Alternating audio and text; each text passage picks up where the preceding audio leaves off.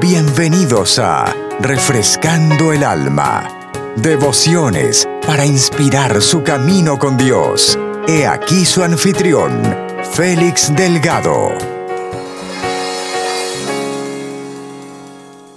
Eh, mucha gente habla de, no, que yo no me voy a someter aquí, yo no me voy a someter acá, pero cuando están en medio de la sociedad, ellos mismos sin darse cuenta, se someten a las autoridades, se someten a las leyes. So, eh, es, en, en parte una, como diríamos, un debate entre si lo hago o no lo hago, porque muchas veces inconscientemente lo hacemos.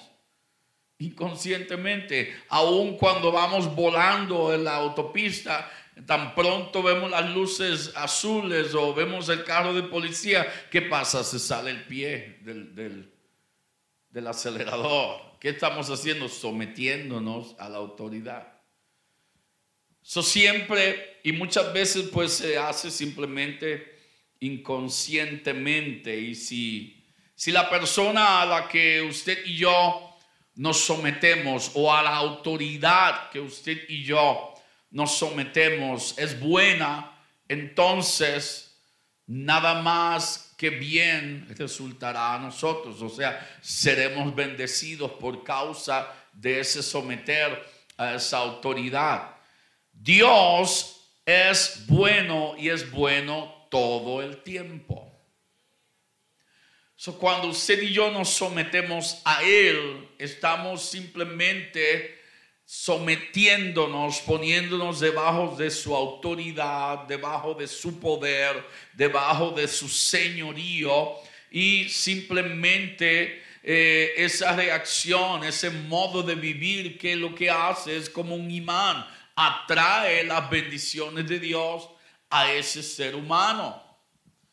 So, el que quiere rendirse, se rinde y el que no quiere rendirse o entregarse, no se entrega. Todo es una decisión. Es simplemente una decisión tal y, lo podemos eh, presentar de muchísimas maneras y vamos a llegar al mismo resultado, a la misma respuesta. El someterse, el entregarse es simplemente una decisión, una elección. So, nadie, hermanos, nadie nos puede obligar a someternos. Nadie. Eh, eh, inclusive aún las autoridades terrenales. rompemos la ley, de ni modo, nos meten a la cárcel. Pero con todo y eso todavía no nos estamos sometiendo a ello. Sí vamos a, acarrear resultados y dificultades para nuestra vida, pero hay quienes simplemente eh, prefieren, o sea, eligen estar encarcelados antes de someterse a las autoridades. Son nadie puede a nosotros también y a ningún ser humano, nadie puede obligar a someterse a Dios.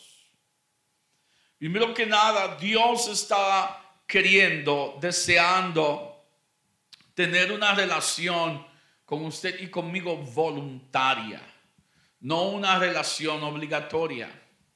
No de que hoy tengo que hacerlo, hoy que hoy hay culto, tengo que ir a la iglesia, hoy que tengo que leer la Biblia, ay que tengo que orar. No, nada, nada puede ser y tiene que ser obligatorio. Todo es una elección. Ahora, como dijimos anteriormente en el ejemplo, cada elección, cada decisión que usted y yo tomemos, toda decisión va a acarrear con su resultado. Bendición o juicio. Pero todo nos va a llevar a algo. Todo nos va a llevar a un resultado. So, nadie por ejemplo, miren, nadie puede obligarnos a levantar las manos. o a levantar una bandera en blanco de que no, ya me rindo. Nadie puede hacerlo. Tiene que salir de mí. Incluso aún si nos convencemos de que no tenemos opción, con todo no podemos ser obligados a hacerlo. So, la decisión viene de mí. El yo servir a Dios es entre yo y Él. Nuestra relación con Dios no, eh, eh, como decir, no, no debería incumbir o, o, o, tener a alguien encima de que, hey, vas a servir o no, vas a servir o no, vas a llegar o no, vas a hacer esto o no. No, tiene que ser, es, es, soy yo y Él. Gloria al Señor. Lo mismo que cuando deseamos vivir en la santidad, hermanos, hermanas, la santidad no es un sinnúmero de reglas que tengo que, que, llevar a cabo para ser miembro de la iglesia. La santidad es una elección, porque no lo estoy haciendo para representar la iglesia, no lo estoy haciendo para representar el ministerio, no lo estoy haciendo para representar la organización, lo estoy haciendo porque lo amo a Él. Lo hago para Él, no lo hago para el hombre, no lo hago para impresionar a nadie. La santidad es una manera de vivir separados, es una elección.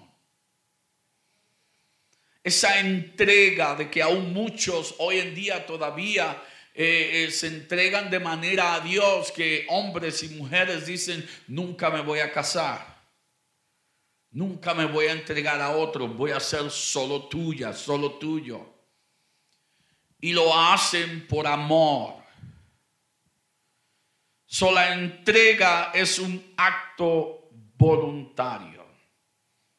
En el capítulo 5 y el verso 30 del Evangelio de Juan, el Evangelio de Juan, en el capítulo 5, verso 30, la Biblia habla, no puedo, Jesús hablando, no puedo yo hacer nada por mí mismo. Según oigo, así juzgo. Y mi juicio es justo porque no busco mi voluntad, sino la voluntad del que me envió, del Padre. So Jesús simplemente está diciendo, yo no hago lo que hago porque quiero hacerlo, sino hago como oigo, como escucho la instrucción. Juzgo tal y como se me lleva en la instrucción. Y lo que hago, lo hago simplemente porque es la voluntad de aquel que me ha enviado. So, a pesar de los obstáculos, los desafíos, todos los tropiezos por los que muchas veces no podemos ni tan siquiera imaginarnos un camino. El rendirnos sigue siendo una elección. Y voy a seguir repitiendo esto, hermanos, hasta que se quede grabado en nuestra mente. El rendirme a Dios es una elección. El someterme a Dios es una elección. Dios no está deseando que usted y yo le sirvamos por miedo al infierno o por temor a morir. Dios está deseando que usted y yo le sirvamos porque Él nos amó a nosotros primero y queremos corresponderle a Él ese mismo amor si voy a servirle a Dios por simplemente no caer en el infierno, voy a llegar en un momento dado en que simplemente voy a vivir conforme a como estoy. Y tal vez al vivir como estoy todavía no haya alcanzado la salvación. Y con todo eso voy a caer en el infierno.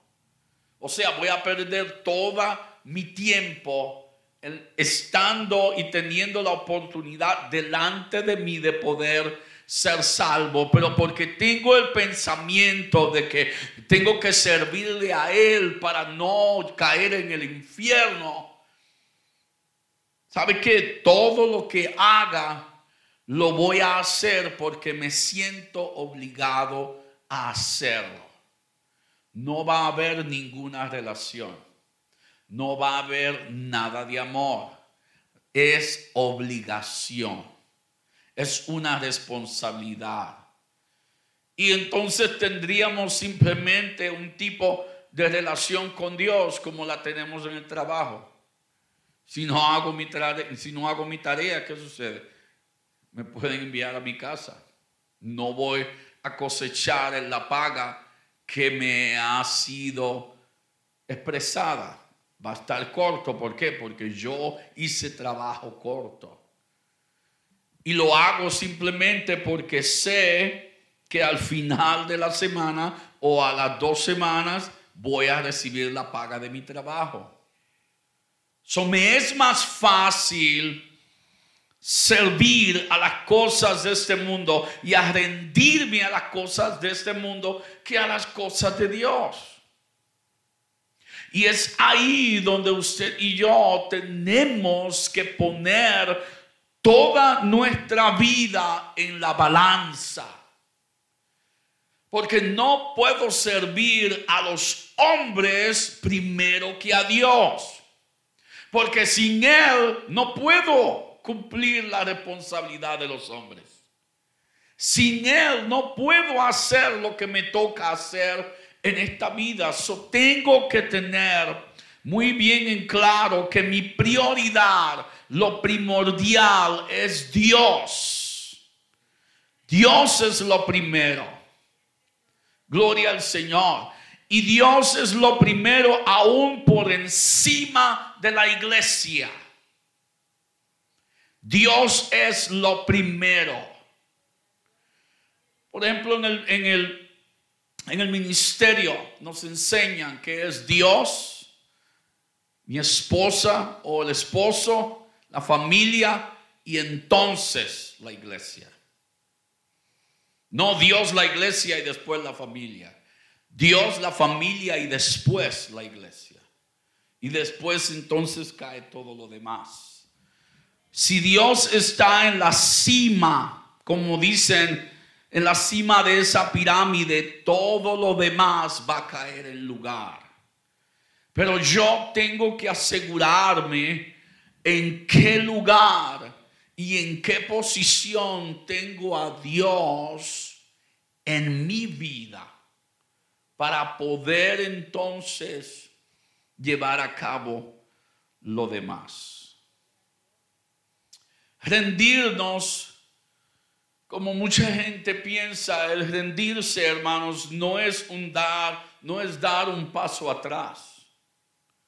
No es fracasar, no es ser derrotado, no es ser castigado, no, no es una tarea que podemos hacer o realizar con nuestra mente, no es un estado en el que podemos, en el que nos podemos obligar. La decisión de estar cómodo con lo que es, no es nada de eso, sino que rendirnos es avanzar hacia un futuro mejor. ¿Por qué? Porque sabemos que Dios tiene mejores cosas para mí.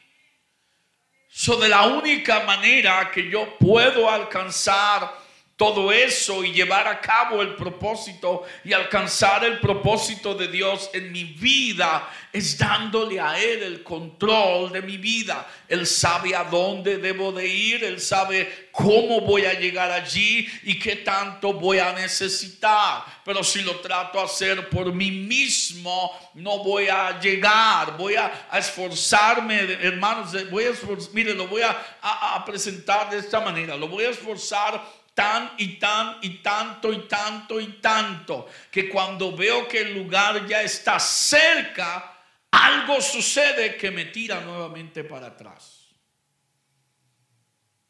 Y es como si tratara de subir una, una pequeña colina, pero ¿qué pasa? La colina está llena de barro y me esfuerzo a dar pasos y de tratar de agarrarme fuerte para levantarme con mi propia fuerza. Pero ¿qué va a pasar? La fuerza se va a acabar. El terreno va a quedar igual y no voy a poder alcanzar lo que está arriba. Mas con Dios, dice la Biblia, todo lo puedo en Cristo que me fortalece.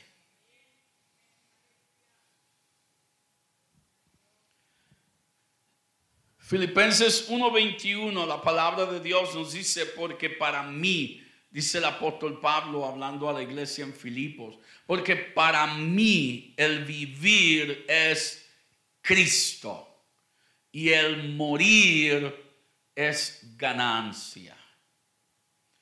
El apóstol Pablo estaba tan, tan entregado a Dios que no le importaba vivir o morir. Para él, ambas, en ambas tenía ganancia por cuanto en la carne estaba sirviendo al Señor y el Señor estaba teniendo cuidado de él en todo momento. Mas sin embargo, él dice, si muero, mejor tengo ganancia, porque entonces vengo a recibir todo lo que se me ha prometido que alcanzaré ese día. So entregarse es arrepentimiento. Entregarse es confesar. Entregarse es fidelidad. Entregarse es no mi voluntad, sino la tuya. Podemos seguir corriendo, podemos seguir resistiendo, podemos seguir intentando continuar por nuestras propias fuerzas, podemos seguir haciendo las cosas como siempre las hemos hecho. Podemos luchar, podemos empujar, podemos tratar de mantenernos en esa línea, podemos ser tercos, podemos ser orgullosos, podemos ser opuestos al cambio, pero no va a importar la lucha, ni tampoco va a importar el costo. ¿Por qué? Porque lo voy a perder todo. Jesús dijo a la multitud, venid a mí todo el que está cansado y trabajado, y yo os haré descansar. Jesús no estaba hablando de trabajo físico. Jesús estaba hablando del esfuerzo de los hombres de poder salvar su propia vida de poder rescatarse a sí mismos, de poder sobrepasar todas las dificultades por su propia cuenta. ¿Y qué él está diciendo? Que causa cansancio y cuesta trabajo. So hace la invitación de vengan a mí y en mí van a hallar lo que verdaderamente necesitan. Y no tan solo van a hallar lo que necesitan, van a recibir total descanso. El rendirse aún, de acuerdo a Deuteronomio 5, 6, 5, es amarás a Jehová tu Dios con todo, de todo tu corazón y de toda tu alma y con todas tus fuerzas. Incluye todo tu ser, todo mi ser, con todo, de todo nuestro corazón, de toda nuestra alma y con todas nuestras fuerzas. Escritura que leímos al principio, Filipenses 2, 5 al 9, nos habla de que Jesús mismo, Jesús eligió el entregarse Jesús eligió vivir una vida rendida a la voluntad de Dios. Y aún en Lucas 22, 42, él dice, Padre, si quieres, pasa de mí esta copa. Pero hace una pausa y dice, pero no se haga mi voluntad, sino la tuya. Y en el verso 44 él aún, dice la Biblia, estando en agonía, oraba más intensamente. Y era su sudor como grandes gotas de sangre que caían hasta la tierra. Y esta condición ha sido comprobada con los médicos cuando una persona está en cierto nivel de presión. Eh, su sudor o su piel puede comenzar a, a sangrar. En vez de sudor, lo que sale por sus poros es sangre. Y es simplemente por causa de la, de la opresión, de la agonía, de, de todo lo que hay sobre esa persona. So, imagínense el momento en que Jesús está orando y, y el apóstol mirando y viendo su sudor como gotas de sangre. Estaba bajo una inmensa presión por cuanto llegaba la hora en que se cumpliría el por qué vino al mundo. Él vino al mundo a morir por la humanidad. Él no vino a mostrar su poder, Él no vino a mostrar su grandeza, Él no, no vino a mostrar lo grande que es Dios, Él vino a morir por la humanidad. O sea, Él vino a darnos salvación. Sí mostró el poder de Dios, sí habló del reino de Dios, sí habló de todas las cosas que usted y yo necesitamos aprender. Él, él, él hizo mucho, gloria al Señor, y nos dejó mucho pero la mayor y la más importante misión a la que Él vino fue a dar su vida totalmente para que usted y yo también pudiéramos darle a Él nuestra vida totalmente. Es todo lo que hizo Jesús, hermanos, todo lo que hizo Jesús es para que usted y yo también pudiéramos hacerlo. Él sufrió para que usted y yo pudiéramos alcanzar su gozo. Él murió para que usted y yo pudiéramos alcanzar su vida. Él padeció y sufrió nuestros dolores y dice la Biblia por su llaga fuimos nosotros curados para usted y yo poder recibir de él la sanidad. So él lo hizo todo todo para que usted y yo también pudiéramos vivir la vida que Él nos ofrece vivir. Jesús sabía lo que implicaba, Jesús sabía lo que envolvía su decisión. Aun cuando habla, ¿se acuerdan cuando habla la Biblia de que Moisés y Elías se manifestaron al Señor? y, dice que hablaban con él y le declaraban todas las cosas. Muchos dicen que lo que estaba haciendo Moisés y Elías era animándolo a llevar a cabo la obra a la cual había venido. Otros dicen que lo que estaban eran declarándole todo lo que él iba a padecer. Pero fuere lo que fuere, Jesús sabía todo lo que iba a envolver, todo lo que iba a llevar a cabo, todo lo que se iba a manifestar para poder darnos a usted y a mí esta salvación tan grande. La Biblia en el libro de Hebreos si no me equivoco, es el capítulo 4 y el versículo 12.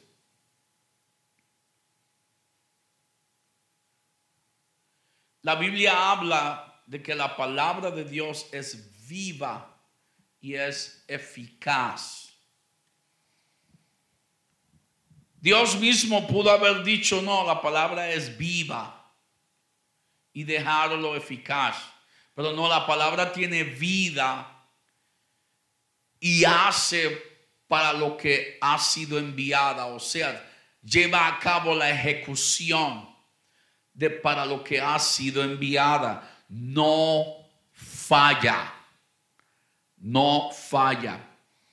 So Jesús conocía y Jesús entendía todo lo que involucraba su decisión de rendirse a la voluntad de Dios. Yo me pregunté yo a mí mismo, ¿tendré yo conocimiento de lo que conlleva la decisión que yo tomé de servirle a Dios sobre todas las cosas? Y es una pregunta, hermanos, que debemos de hacer y sinceramente responder a ella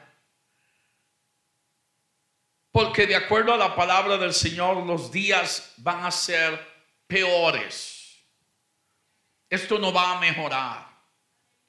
Quien esté por ahí hablando y predicando de que no vienen tiempos mejores, esto se va a poner peor la vida en este mundo se va a poner peor. Sí, Dios va a seguir obrando mejores cosas y, grandes cosas y va a traer avivamiento y todo lo demás. Pero cuando hablamos de la vida en este mundo va de peor en peor.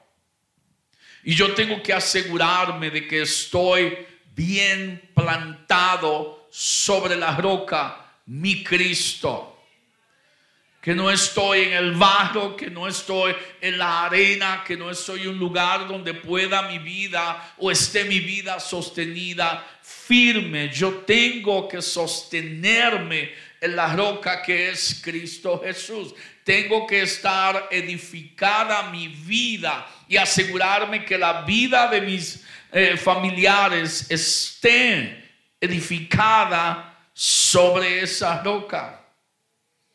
Porque si no, las tormentas de este mundo y las marejadas de este mundo simplemente van a golpear la fundación de tal manera que van a arrastrar con todo. Y al final entonces, si no hay en mí firmeza y seguridad, ¿qué voy a hacer? ¿Qué voy a tener? ¿En qué podré sostenerme? So, la decisión, vuelvo repito, la decisión de la entrega, perdón, es una elección.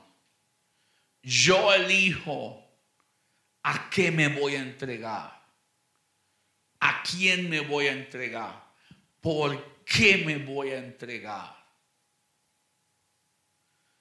Nadie puede obligarme a eso. Y así lo hizo Jesús.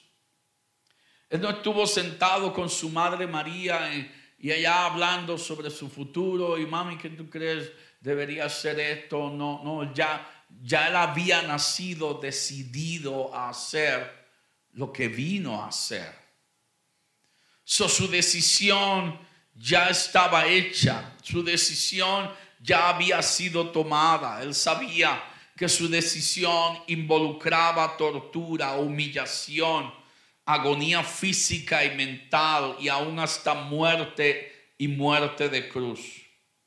Mas sin embargo, sabiéndolo así, aún todavía elige hacer la voluntad de Dios.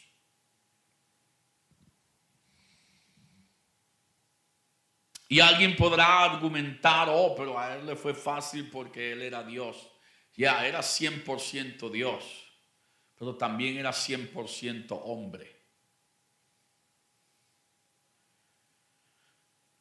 Los azotes que recibió, los clavos en sus manos, no los sintió Dios, lo sintió aquella carne, el Hijo. Por cuanto Dios es espíritu. Y un espíritu no puede morir. Un espíritu no puede ser herido. Un espíritu no puede sangrar. So que hizo Dios se hizo de un cuerpo. Y dice el apóstol Juan, habitó entre los hombres. Se hizo hombre. Y fíjese, hermanos, qué tan grande amor para con nosotros, una humanidad totalmente perdida. El hombre totalmente perdido y todavía dice la Biblia que él dejó su majestad, que él dejó su lugar, que se humilló a sí mismo, que tomó forma de siervo, no vino a ser servido, él vino a servir a la misma creación que no quería servirle a él, que no quería saber nada de él. Él mismo habló en el Antiguo Testamento diciendo, me voy a revelar a pueblo que nunca me buscó. Voy a responder a pueblo que nunca me llamó. Por cuanto su pueblo Israel no quería nada con él. Mientras todo andaba bien, allá tenían a Dios en una cajita. Cuando los enemigos venían a alborotar y, a atacar y todo iba mal, entonces sacaban a Dios de la cajita. Y hoy, ahora te necesitamos. Y de esa manera no puedo decir estoy totalmente entregado a Él cuando solamente lo busco a Él por lo que Él me puede dar y no por lo quien es Él.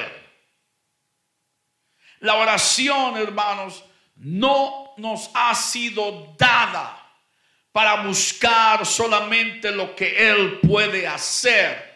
Nos ha sido dada para entenderle y conocerle a Él.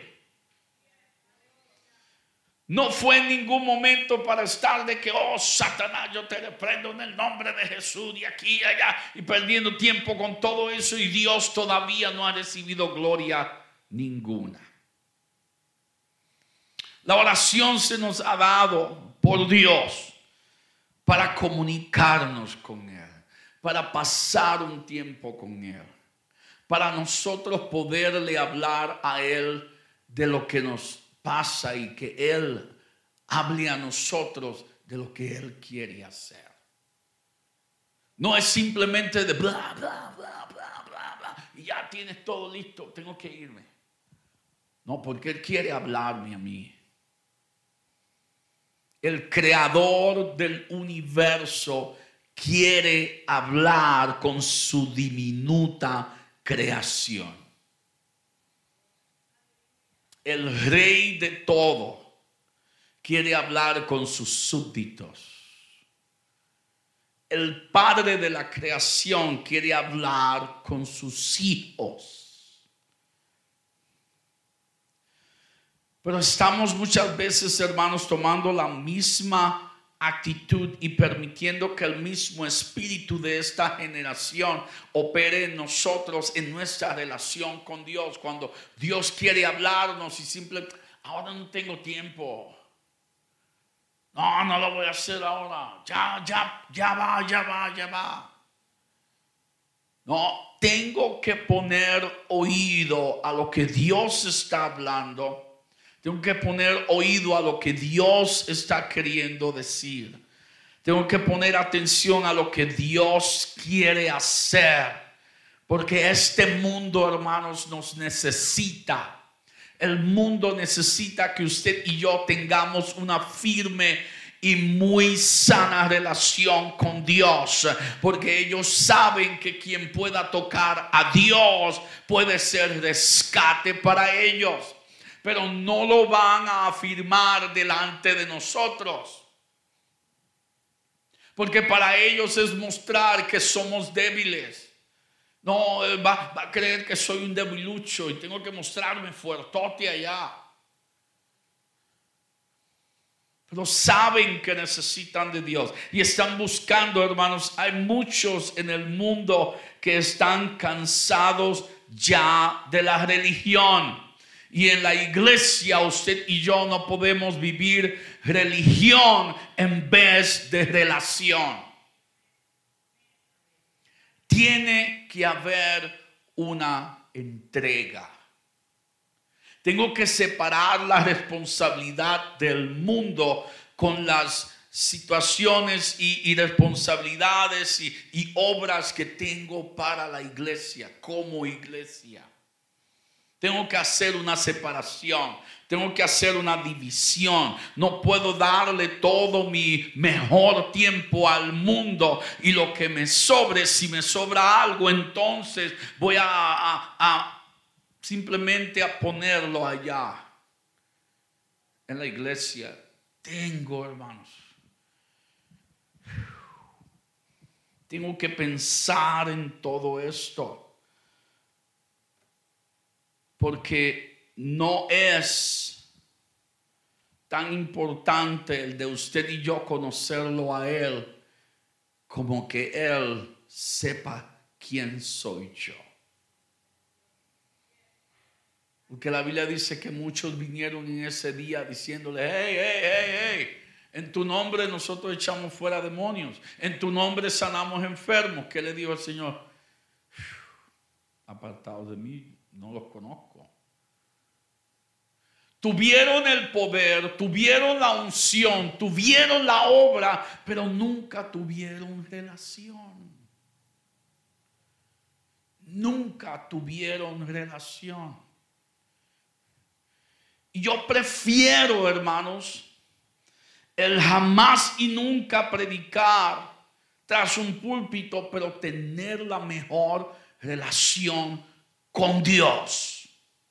De que cuando yo le hable, Él sepa quién le está hablando. Que Él se agrade en llegar al lugar donde estoy. Que Él se agrade el habitar el manifestarse en el lugar donde he buscado de Él. Sola entrega es una elección. Jesús, hermanos, nos dio el mayor ejemplo de todo nos mostró la única entrega que realmente funciona. La única entrega que nos hace a nosotros, no como cualquiera, sino nos hace personas diferentes. La única entrega que verdaderamente nos hace libres que nos arranca de las garras del pecado. La única entrega que nos permite experimentar el amor de Dios y a la misma vez la realidad de que en Él estamos completos, de que en Él no nos falta nada. Y Jesús conoce de primera mano lo desafiante lo desafiante que es el tomar la decisión de rendirnos. Él mismo fue quien le dijo a sus discípulos, el espíritu a la verdad está dispuesto, mas la carne es débil. Y a través del acto de entrega, usted y yo podemos elegir la vida de Jesús en nosotros. Y haciendo la entrega, se convertirá en una de las armas más poderosas que usted y yo tengamos a poseer, que vengamos a poseer. El ser yo totalmente de Él y Él ser totalmente mío. Wow. Mm.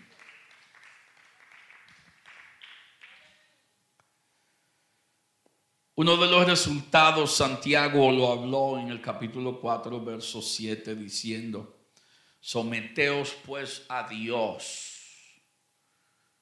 Someteos pues a Dios Dice, resistid al diablo.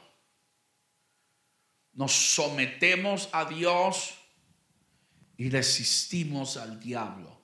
No dijo resistid al diablo, someteos a Dios. No dijo someteos a Dios. Porque Dios es la máxima autoridad. Y cuando usted y yo resistimos, no resistimos al enemigo por nuestra propia fuerza, lo resistimos con la fuerza de Él. Entonces es por eso que Santiago dice, y huirá de vosotros. No nosotros huiremos de Él, huirá de vosotros. No tuvimos que pelear, no tuvimos que levantar espada. Simplemente ser débiles para que Dios fuera fuerte en nosotros. Póngase de pie conmigo en esta tarde. Oh bendito el nombre de Jesús.